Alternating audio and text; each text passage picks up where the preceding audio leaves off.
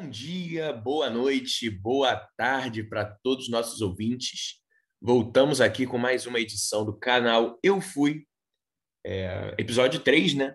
É, no último episódio falamos, tivemos entrevistado, mas hoje a gente volta ao mesmo esquema do primeiro, que é só uma resenha, os integrantes aqui da bancada trocando uma ideia, falando histórias sobre eventos que foram. Nesse dia de hoje, nós vamos mudar um pouquinho de assunto, porque nos últimos dois a gente falou mais sobre futebol, esporte. Hoje vamos falar sobre é, festivais de música, Rock in Rio, qualquer outro que seja, Lula Palusa, se quiser falar, ou até algumas festinhas. É, e é, hoje vamos só trocar essa ideia tranquila, contar histórias, dar umas risadas, nos divertir, como sempre movimentar o Instagram para fazer aquele engajamento, estourei a bateria do meu telefone filmando.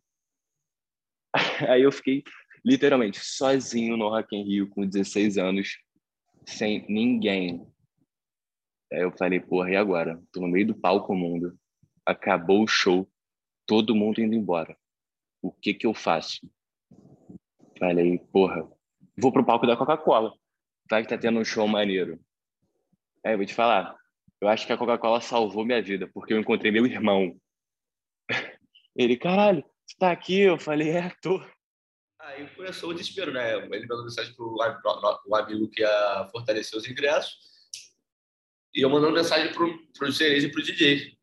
Resumo da ópera, o DJ não, não tinha o contrato de não poder botar ninguém para dentro. Suave. Aí ficamos nessa do, do moleque. Aí o moleque respondeu e falou, mano, nós só vocês só vão poder entrar meia-noite isso, sei lá, eram 10, 10 horas, nem 10 horas, 9 e meia. 9 e meia, era um mar de pessoas. E isso começando a chover bem. A minha namorada é claustrofóbica. Então a gente foi foi chegando perto do show, papo de uns 15 minutos pro show, uma chuva do caralho, ela, pô, eu tô passando mal.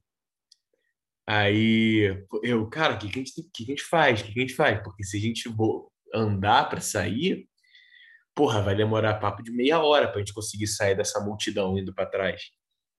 Aí ela, pô, não sei, não sei, a gente tem que ir embora, tem que sair daqui, tem que sair daqui. Aí acabou que, pô, a gente ficou vendo lá o show e tal. E aí, de repente, cara, começou uma resenha de nós três, assim. Eu, minha mãe, Júnior Maestro, a esposa do Júnior Maestro e o Bruno Mazeu, que é humorista, né? E, cara, nos tornamos friends. Sério mesmo. Ficamos de papo o show inteiro ali. Ficamos meia hora, uns 40 minutos de papo.